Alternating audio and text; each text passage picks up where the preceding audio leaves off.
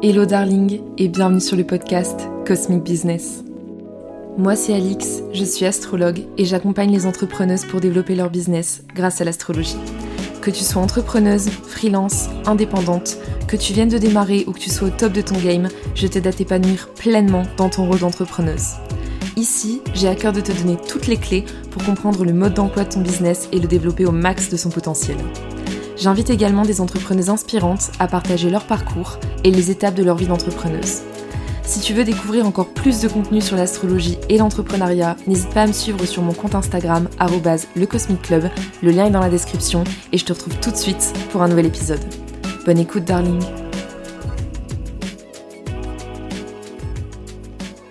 Hello darling et bienvenue dans ce nouvel épisode de podcast. Je suis ravie de vous retrouver aujourd'hui pour cet épisode un peu spécial. C'est le vrai premier épisode, on va dire, euh, sur Cosmic Business qui va vraiment parler d'entrepreneuriat.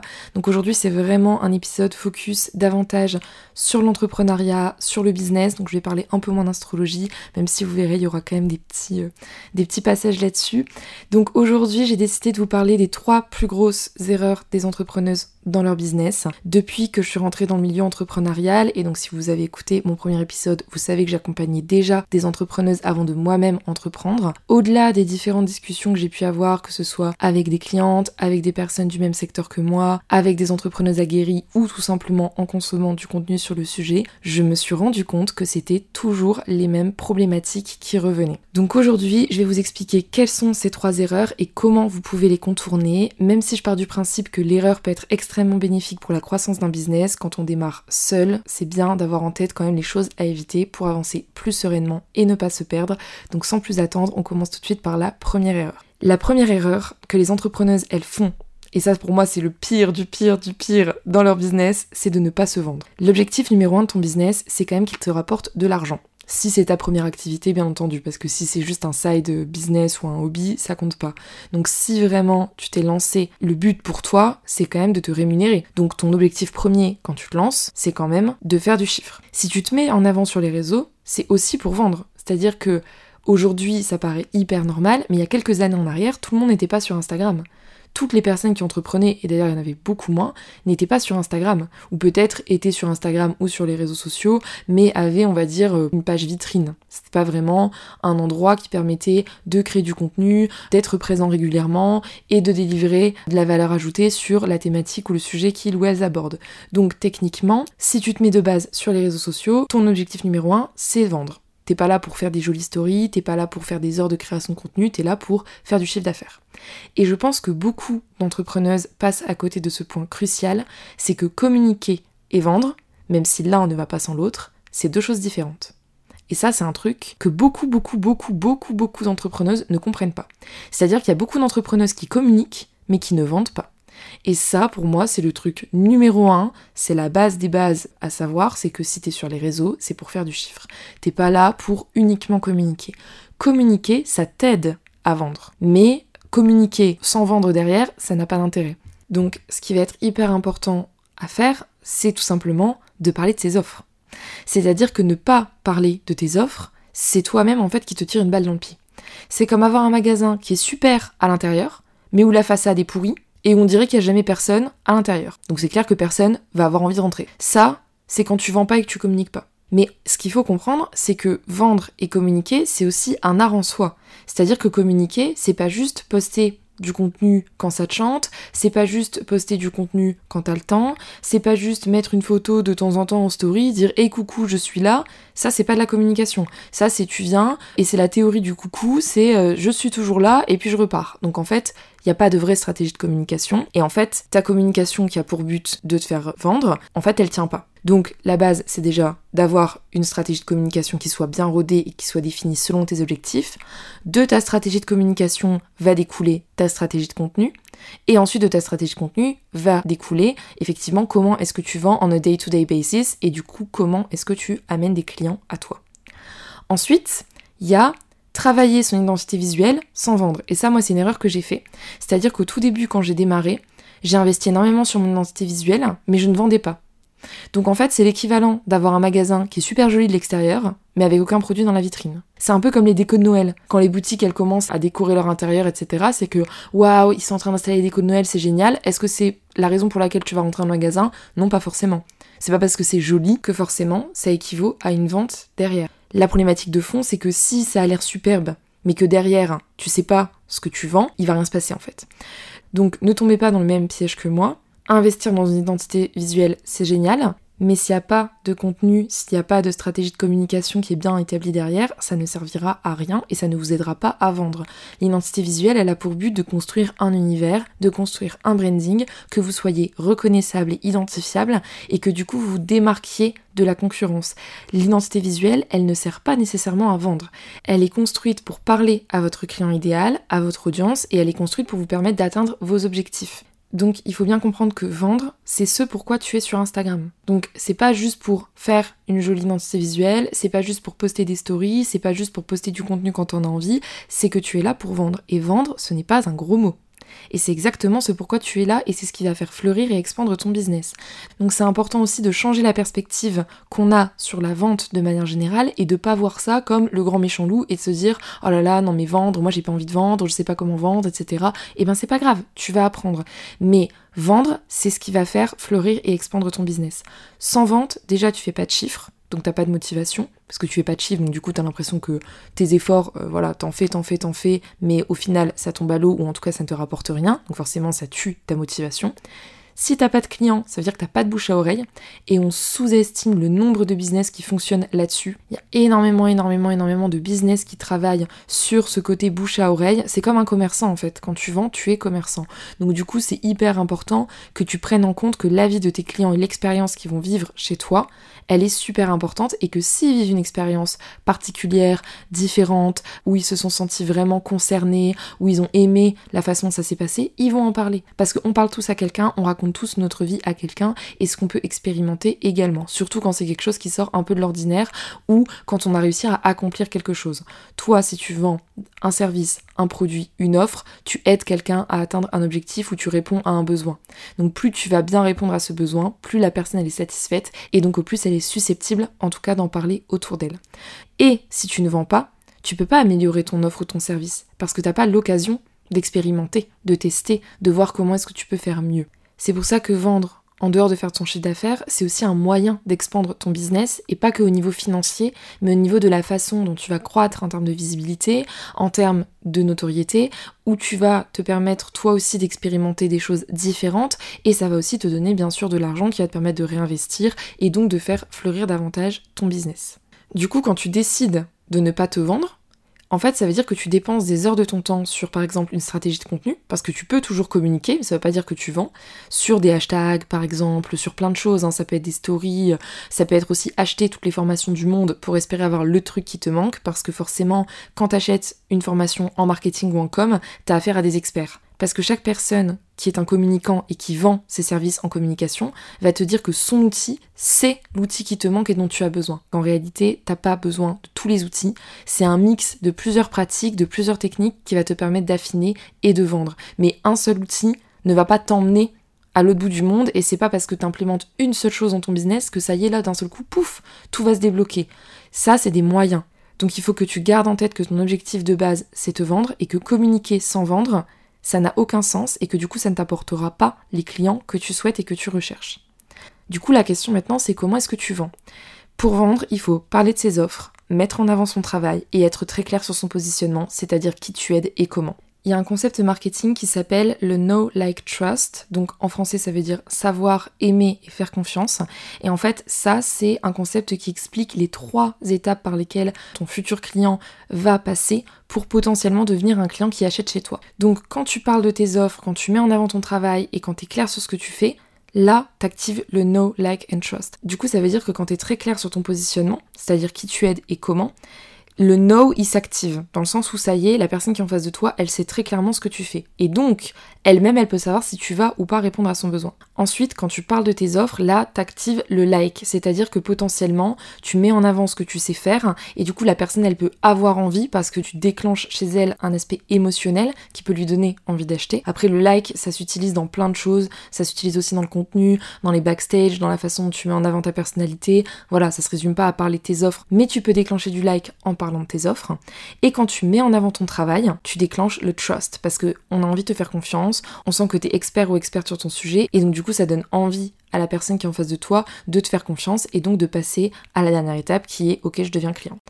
Ensuite, il ne faut pas négliger le temps que tu vas passer à parler avec tes potentiels futurs clients ou clientes, parce que la base du commerce, c'est quand même l'échange. D'ailleurs, Mercure en astrologie, c'est la planète qui est liée aux négociations, aux échanges, au commerce, parce que Mercure est le dieu de base du commerce. Donc il faut que tu sois prêt ou prête aussi à échanger avec les personnes qui viennent vers toi, c'est très très très important. Une personne qui vient vers toi et qui est intéressée par une offre, si tu la rediriges vers le lien qui est dans ta bio, il y a peu de chances qu'elle ait vraiment envie de booker. Donc du coup, le but, ça va être de parler avec elle, d'essayer de comprendre quels sont ses besoins, de la rediriger vers l'offre qui est la plus adaptée pour elle, et sinon de lui proposer une solution alternative. Bon, ça c'est tout un mix marketing-communication, mais en tout cas, voilà, le but c'est vraiment de l'accompagner pour l'aider à répondre à son besoin. Là, quand j'en parle, ça peut paraître assez simple, mais vendre, c'est quelque chose qui s'apprend. C'est-à-dire qu'à part si tu nais avec un talent inné pour ça, que tu as beaucoup beaucoup de Gémeaux, de Vénus, de Mercure dans ton thème, ou en tout cas que c'est très présent, que tu as la tchatch, que tu es quelqu'un qui sait parler, qui sait te vendre, parce qu'il y a des personnes qui arrivent très bien à le faire et qui n'ont pas forcément appris, il va falloir quand même que tu te penches dessus. Et une composante très importante de la vente, c'est comprendre à qui tu t'adresses et réfléchir autour de ça. Moi, j'ai souvent des clientes qui me disent Non, mais j'ai tout mis, il y a un lien dans ma bio avec mes offres, j'ai investi dans un site internet, etc. Mais je vends pas. Bah ouais, forcément, tu vends pas.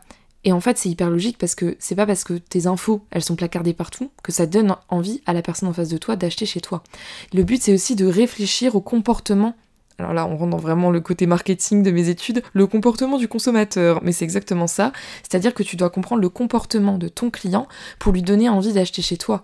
Et donc c'est pour ça qu'il y a plein de petites choses à plein d'étapes qui sont importantes et qui sont cruciales dans la manière dont tu mets en place ton offre, dans la manière dont tu vas communiquer pour que la personne en bout de ligne, ait envie d'acheter avec toi.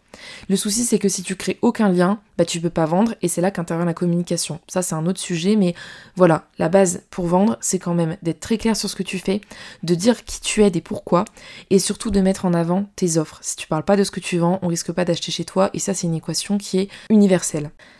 La deuxième erreur que je retrouve tout le temps chez les entrepreneuses, c'est la dispersion. C'est l'erreur classique, c'est l'erreur du débutant, c'est vouloir être partout à la fois et se lancer dans tout en même temps. C'est normal, quand on n'y connaît rien, et même quand on s'y connaît d'ailleurs, de vouloir lancer plein de projets. C'est une erreur que j'ai faite aussi, et la base quand t'es entrepreneuse, ça reste quand même d'entreprendre. Donc c'est collé à ton ADN de vouloir créer des projets de toutes pièces, de les nourrir pour qu'ils grandissent, jusqu'à construire quelque chose de solide. Mais l'idéal, justement, c'est de construire les choses petit à petit. C'est-à-dire qu'il faut attendre qu'un projet prenne vraiment forme et que tu aies eu le temps de voir les résultats, de le voir évoluer, de réadapter si besoin. Et quand je dis réadapter, je parle vraiment de tout, hein. c'est-à-dire le temps que ça te prend, l'énergie que tu peux y mettre, comment ça s'intègre à ta routine, avant de décider de te lancer sur autre chose. Parce que si tu commences un projet et que tu n'as pas le temps de le nourrir convenablement, d'attendre qu'il évolue, de voir ce que ça peut donner, de voir quels sont tes résultats et du coup ensuite de remettre en place derrière les actions nécessaires pour réajuster en fonction de tes objectifs de base, en fait, t'as lancé ton projet pour rien. Ça veut dire que t'as dépensé des heures de temps et d'énergie dans la création d'un projet qui n'aboutit pas et qui va très vite s'amenuiser parce que tu ne le nourris pas suffisamment et que t'es pas assez attentif, attentive à ce que t'es en train de créer. C'est comme si en fait tu faisais des travaux chez toi demain. Tu vas pas en même temps rénover ta toiture, ta devanture, ton sous-sol et ta cuisine all at once. Alors techniquement, tu peux le faire, mais ça démultiplie les endroits où tu dois porter ton attention, le temps et l'énergie que tu vas devoir investir pour gérer en plus les éventuels problèmes liés à ça, parce qu'on sait tous que quand tu lances un projet, il y a forcément des problèmes qui arrivent avec, et puis tu pourras pas tout gérer à la fois. Donc on arrive à la fin de ta journée où en fait finalement, déjà ton temps et ton énergie, il est démultiplié aussi dans toutes ces actions, c'est-à-dire que si tu as un seul projet, bah, tu peux mettre 100% de ton focus là-dessus. Par contre, si tu as 5 projets, bah forcément, t'as 20% qui va là, 15% qui va là, 10% là, 5% là. En fait, tu peux pas tous les gérer avec le même niveau d'énergie et tu te disperses. Donc pour ton business, c'est pareil. Tu dois apprendre à prendre ton temps. Et ça, ça signifie aussi construire quelque chose qui va être plus durable. Parce que sinon, t'es voué à lancer des projets qui vont mourir. Moi, quand je me suis lancée en janvier 2023, donc vraiment sur les réseaux, etc., à ce moment-là, je me souviens quelques semaines après, au bout d'un mois, je crois, j'ai décidé de créer une newsletter. En fait, j'avais pas d'objectif en tête avec cette newsletter. J'essayais de répondre à une problématique à laquelle je réponds aujourd'hui, c'est-à-dire délivrer du contenu avec beaucoup plus de valeur ajoutée, et je m'étais dit que la newsletter c'était pas mal. Sauf qu'en réalité, je me suis très vite arrêtée parce que je me suis rendu compte que j'avais pas le temps, j'avais pas l'énergie, je galérais déjà sur ma stratégie de contenu, je faisais pas forcément de vente, et donc en fait, commencer une newsletter, c'était juste me tirer une balle dans le pied en dispersant encore plus d'énergie dans quelque chose qui de toute façon ne me rapporterait pas d'argent et finalement ne serait pas forcément adapté aux problématiques et aux besoins que j'ai à l'heure actuelle. C'est pour ça que c'est important de prendre son temps. C'est pour pouvoir bien évaluer où est-ce que j'en suis, où est-ce que je veux aller et est-ce que ce que j'ai envie de faire, ça va nourrir ça et ça va me permettre d'atteindre ce premier objectif que j'ai. Donc pour ça, ça veut aussi dire bah, bien choisir ce que tu décides de faire en fonction de tes objectifs. D'ailleurs, j'ai l'exemple parfait pour illustrer ça. Il y a quelques jours, j'ai reçu une cliente en séance et on parle et elle me dit euh, non mais là de toute façon, j'ai prévu de relancer ma newsletter. Et donc tout de suite, je lui dis bah à quel objectif ça répond pour toi? Alors elle sait pas me répondre. Et donc du coup, je vais vous dire exactement ce que je lui ai dit. Je lui ai dit je pense que là à l'heure actuelle, relancer ta newsletter, c'est pas forcément une bonne stratégie parce qu'en réalité, tu n'arrives déjà pas à vendre pleinement sur Instagram et à te faire une rémunération qui est régulière. Donc en fait, ouvrir un nouveau canal qui en plus de ça ne te rapportera pas d'argent parce que tu vas délivrer beaucoup de contenu gratuit sans qu'au final il y ait personne qui a envie de venir plus que ça chez toi parce que tu vas pas plus mettre en avant tes produits et tu vas pas davantage utiliser ton temps pour gérer ta communication sur Instagram, pour moi c'est une perte de temps parce que l'objectif du newsletter en fait c'est de récupérer des adresses mail. Ces adresses mail après tu peux les utiliser quand à la sortie d'une nouvelle offre, quand euh, tu as envie de lancer un projet ou un produit ou un nouveau service parce que du coup tu peux réutiliser toute cette base de mails que tu as et contacter directement cette audience là qui tu sais est une audience chaude, c'est-à-dire une audience qui potentiellement peut avoir envie d'acheter parce qu'elle est assez intéressée par ce que tu proposes pour s'être abonnée à ta newsletter. Sauf que si aujourd'hui déjà sur Instagram t'arrives pas à vendre, ça veut dire que ton audience chaude elle est très petite. Donc si ça t'apporte pas d'argent direct alors que tu es encore dans un processus de création d'entreprise et que tu galères à faire de l'argent, ton projet peut pas tenir la route. Donc l'idée c'est vraiment de bien choisir ce que tu décides de faire et il en va de même pour les canaux de communication. Donc il faut d'abord un comprendre pourquoi tu le fais, c'est-à-dire que si demain tu décides de lancer un projet, c'est quoi l'objectif derrière ça? Deux, c'est de comprendre comment le faire et s'exercer dessus. Donc voir un peu comment ça se passe, comment est-ce que tu l'intègres, comme je l'ai dit tout à l'heure, à ta routine, au temps et à l'énergie que tu as à passer dessus. Et ensuite, ça va être réajuster et s'adapter. Comment je peux faire en sorte d'être plus productive ou plus efficace, ou comment je peux faire en sorte de faire ça du mieux possible en un minimum de temps, et que ça s'adapte vraiment bien à ma routine et que je puisse réussir à mener ce projet à terme. Et ensuite, il faut aussi avoir eu suffisamment de temps pour expérimenter avant de décider de partir sur autre chose. Parce que les problèmes que tu rencontres au début quand tu lances un projet, c'est pas les pires problèmes auxquels tu peux t'attendre sur ce projet en particulier. C'est-à-dire que tu sais pas où tu seras dans une semaine, deux semaines, un mois, deux mois, trois mois, six mois. Ce projet-là que tu es en train de lancer, donc moi là par exemple mon podcast, je sais pas où j'en serai dans six mois. Est-ce que j'aurai réussi à tenir la cadence? Est-ce que je vais réussir à avoir des invités à chaque fois qui vont être pertinents? Est-ce que je vais réussir à monter les épisodes à temps? Il y a plein de questions qui se posent en fait. Et donc, tant que tu ne sais pas répondre à ces questions, parce que t'as pas eu suffisamment de temps pour expérimenter, le mieux c'est pas de laisser ça en plan et de partir s'occuper d'autre chose. Et ça, c'est un truc que je retrouve, mais alors ça, c'est une grande classique chez toutes mes clientes qui ont du Gémeaux dès qu'il y a beaucoup de gémeaux dans un business, c'est toujours ce truc de je commence un truc et après j'arrête et je pars sur autre chose. Parce que le gémeau, c'est un archétype qui est très curieux, qui a besoin d'être hyper stimulé et qui du coup peut vite se lasser. Donc en fait, ça va être je démarre un projet, mais je sais qu'à long terme, je vais avoir du mal à le nourrir parce que il y a quelque chose d'autre qui m'aurait intéressé, il y a un autre sujet qui aura piqué mon attention et je vais avoir envie de démarrer encore autre chose. Par exemple, moi je sais que si aujourd'hui j'ai décidé de lancer le podcast, c'est parce que déjà depuis le tout début que je crée du contenu sur Instagram, c'est parce que je me sens hyper restreint dans l'espace que je peux occuper pour parler de sujets qui me tiennent à cœur et rentrer vraiment en profondeur dans les sujets. Très scorpion vibes. Et du coup, j'ai envie d'avoir un espace qui soit plus grand, dans lequel j'ai aussi moins de préparation en amont et dans lequel je me sente moins limitée. Au début, j'ai eu envie de faire ça à travers la newsletter. C'est vite tombé à l'eau parce que je me suis rendu compte que c'était pas viable et que je passais beaucoup beaucoup de temps là-dessus et que c'était pas forcément le but. Et finalement, aujourd'hui, j'en suis à 11 mois d'entrepreneuriat et c'est seulement maintenant après avoir passé 11 mois à alimenter Instagram que je décide d'ouvrir un autre canal de communication. Et ça c'est hyper important parce qu'aujourd'hui moi je sais où je vais avec Instagram, j'ai pris le temps sur ces derniers mois de vraiment comprendre comment j'avais envie de m'exprimer dessus, ce que j'avais envie de faire, réajuster plusieurs fois ma stratégie de communication, rechanger d'identité visuelle. Quand tu es au début de ton projet, ça évolue beaucoup donc il faut aussi se laisser le temps et l'espace de voir les choses grandir avant de partir sur autre chose parce que sinon c'est pas viable à long terme et donc j'ai seulement décidé là en novembre de lancer le podcast parce que ça fait un moment que je cherche un canal qui va me permettre de m'exprimer de manière plus large. Et pour moi, le podcast était idéal. C'est une décision qui répond aux objectifs que je me suis posés par rapport à mon entreprise et qui va à long terme m'apporter ce que je souhaite en termes peut-être de visibilité ou de notoriété. Donc il y a un objectif derrière et c'est pour ça que du coup je le fais. La troisième erreur que je vois le plus chez les entrepreneuses aujourd'hui dans leur business, c'est de ne pas bien s'entourer. Et ça vaut aussi pour les collaborations. Celle-là, elle peut paraître étrange, parce que l'entrepreneuriat, ça peut être extrêmement solitaire, on est assez isolé quand on entreprend, donc ça peut être bizarre de se dire euh, je suis pas bien entourée, mais en même temps comment tu t'entoures quand tu bosses toute seule, tout seul, toute la journée? Mais la puissance du réseau, c'est quelque chose qui est profondément sous-estimé. Et attention, on passe au moment Wikipédia du podcast. Je vais vous parler d'une théorie qui s'appelle la théorie des six poignées de main. En 1929, il y a un Hongrois qui s'appelle Carinthi Frigus qui établit la théorie des 6 degrés de séparation qu'on connaît mieux sous le nom des 6 poignées de main. Donc c'est une théorie dont vous avez déjà entendu parler, qui explique qu'en fait, deux personnes sur la planète ne sont éloignées que de 6 poignées de main.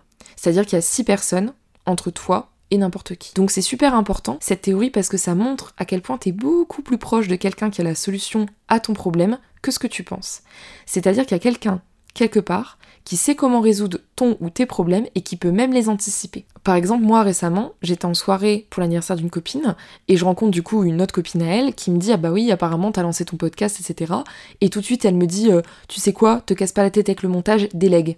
Elle me dit ça va te prendre un max de temps, ça va te bouffer tout ton temps, ton énergie, c'est pas la peine. Elle m'a dit moi je connais quelqu'un de super. Elle m'a envoyé la reco de la nana et elle m'a dit passe par elle, elle est pas chère, elle fait un super bête de taf, je te conseille, utilise-la pour euh, monter tes podcasts. Et ce qui est dingue, c'est que moi à ce moment-là, j'ai un épisode qui est sorti.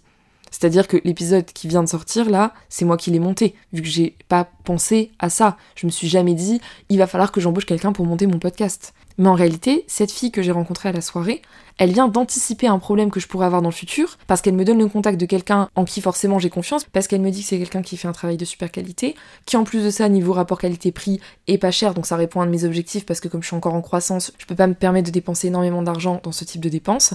Et troisièmement, elle est en train d'anticiper un problème que je pourrais avoir dans le futur, et ça c'est génial. Et donc ça montre la puissance de discuter avec des personnes qui sont déjà passées par ton chemin, et qui du coup peuvent t'apporter des ressources utiles, ou qui peuvent t'expliquer comment elles ont résolu des problèmes auxquels ils ou elles ont été confrontés par le passé. Donc c'est pour ça que la force de la discussion, de l'échange et du fait de parler de tes projets est aussi hyper important parce que ça te crée aussi un entourage qui va répondre à ça. Au début, quand tu entreprends, tu peux être très seul. Moi, ce qui est hyper drôle, c'est que quand je me suis lancée, je ne connaissais pas une seule personne dans mon entourage qui entreprenait. Aujourd'hui, mon entourage a complètement changé et franchement, les trois quarts des personnes que je rencontre, eh ben, soit c'est des porteurs de projets, soit c'est des entrepreneuses, soit c'est des personnes qui sont en phase de se lancer ou qui en ont déjà eu l'envie ou qui sont déjà passées par là dans leur carrière. Et donc en fait, ton environnement aussi change et il faut savoir saisir les opportunités à ce niveau-là. D'ailleurs, t'entourer de personnes dans ton domaine ou dans d'autres domaines, hein, parce que c'est pas exclusif juste au secteur dans lequel toi tu es, s'entourer de personnes qui croient en ton projet et qui ont envie de le développer, c'est un atout qui est considérable pour avancer. Mais pour t'entourer de personnes comme ça, ça veut aussi dire sortir de ta zone de confort et contacter des personnes qui ne sont pas à ton niveau.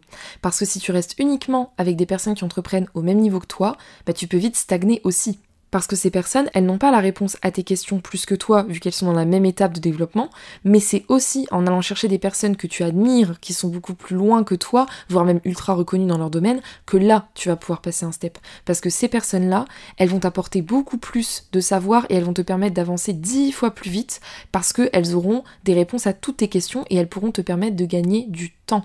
Et le gain de temps quand tu entreprends, c'est un truc qui est hyper important à prendre en compte. Et donc le fait de converser ou de relationner avec une personne qui est passée par toutes ces étapes, ça te fait gagner un temps de malade. Moi, quand je me suis lancée sur le podcast, j'avais plusieurs personnes autour de moi qui avaient déjà un podcast et qui m'ont donné une myriade d'informations qui étaient hyper utiles. Et c'est aussi pour ça que j'ai pu monter mon podcast en 5 jours top chrono. Parce qu'en réalité, je savais exactement sur quelle plateforme j'allais, je savais comment je devais construire mon planning édito pour mon podcast, je savais exactement la récurrence que je devais avoir pour avoir de l'impact, comment est-ce que je devais fonctionner au niveau de la diversité des sujets. Bref, ça m'a apporté énormément de ressources avec beaucoup de valeur pour pouvoir après les implémenter directement dans mon business. Donc mon conseil, c'est que si tu aimes une personne ou son travail, peu importe que ça soit dans ton domaine ou pas, contacte-la. Peut-être que la personne elle te répondra, peut-être qu'elle te répondra pas, mais si il y a une chance sur 100, c'est toujours une option à tenter. Parce que ça veut dire que cette personne-là, potentiellement que tu contactes, non seulement elle peut t'aider, elle peut te faire grandir, elle peut te faire évoluer, mais elle peut aussi envisager des problématiques que tu vas avoir dans le futur et les contrer. Donc pour moi, rester seul et t'isoler, ça ne peut que ralentir le développement de ton business parce que du coup, tu t'autorises pas à vraiment grandir alors qu'il y a plein de personnes dehors qui seraient ravies de t'aider et bien sûr gratuitement. Et ce qu'il faut pas que toi tu sous-estimes aussi, c'est que des personnes des fois que tu rencontres et qui sont à une étape entrepreneuriale qui est beaucoup plus avancée que toi, tu peux leur apporter beaucoup aussi. Donc ça peut créer un échange à valeur ajoutée dans les deux sens. Donc c'est pour ça qu'il ne faut pas hésiter à contacter des personnes que tu admires, dont tu aimes le travail, avec qui même tu aimerais collaborer, parce que ces personnes-là, elles peuvent te donner beaucoup, mais tu peux aussi leur donner en retour. Donc il ne faut pas sous-estimer l'impact que tu peux avoir sur le business aussi de quelqu'un d'autre, juste au travers de quelques conversations, et que tu peux même créer des partenariats à long terme qui peuvent te servir et qui peuvent permettre de propulser ton business puissance 1000. Faire attention à bien s'entourer, ça marche aussi avec les personnes avec lesquelles tu travailles. C'est-à-dire que quand tu es entrepreneur, des fois tu dois faire appel à une personne pour un projet, tu dois faire appel à des personnes pour sous-traiter des tâches que tu ne sais pas faire toi-même. Et donc il faut faire hyper attention au type de personne que tu choisis. Ça va être la réputation de la personne, ça va être est-ce que je peux déjà avoir un contact avec une personne qui a déjà travaillé avec elle, et c'est d'avoir un point de vue général et global sur son travail.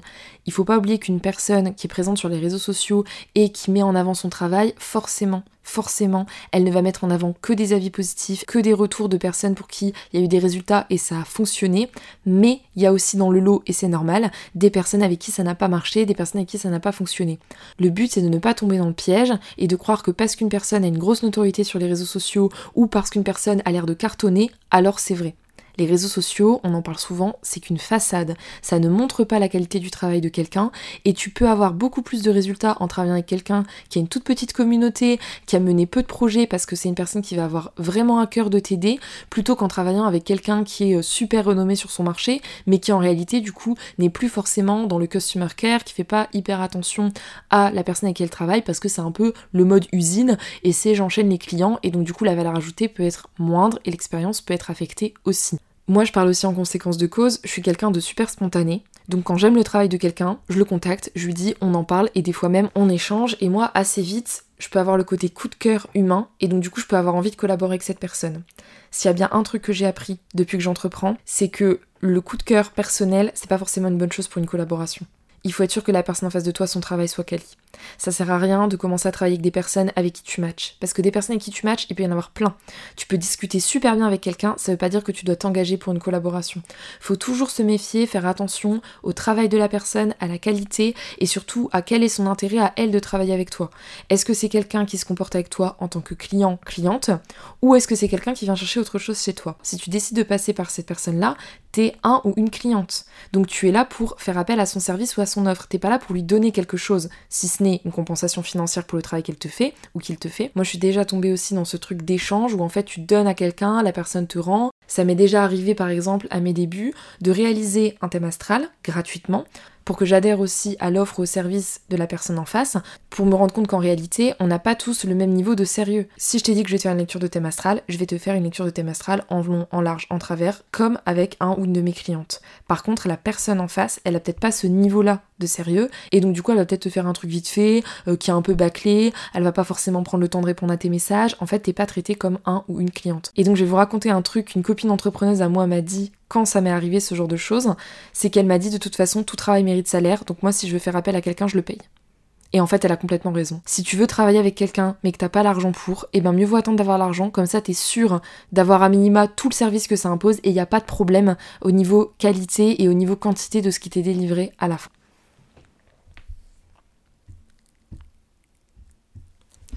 Voilà, darling, on arrive à la fin de cet épisode. J'espère que ça t'aura plu. C'est un sujet qui est assez vaste. Il y a beaucoup, beaucoup d'autres thématiques que j'aurais pu aborder dans ce podcast, mais les trois choses à retenir, c'est que pour que ton business fonctionne, il faut que tu fasses attention à bien te vendre. Deuxièmement, il faut faire attention à ne pas te disperser et nourrir tes projets à terme avant de vouloir en démarrer de nouveaux. Et la troisième chose qui est super importante, c'est de bien s'entourer. Ça, c'est vraiment un élément clé pour toi pour avancer dans ton business.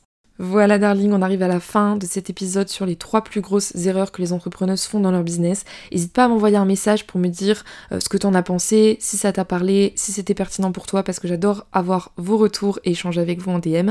Et je te dis à la semaine prochaine pour un nouvel épisode, mercredi à midi. Merci darling de m'avoir écouté. Si cet épisode t'a plu, n'hésite pas à noter le podcast sur la plateforme de ton choix et à commenter ou partager cet épisode pour me soutenir. Pour suivre toutes les actualités du podcast et découvrir davantage de contenu Astro Business, suis-moi sur Instagram @lecosmicclub. Le lien est dans la description et on se retrouve la semaine prochaine pour un nouvel épisode. À très vite.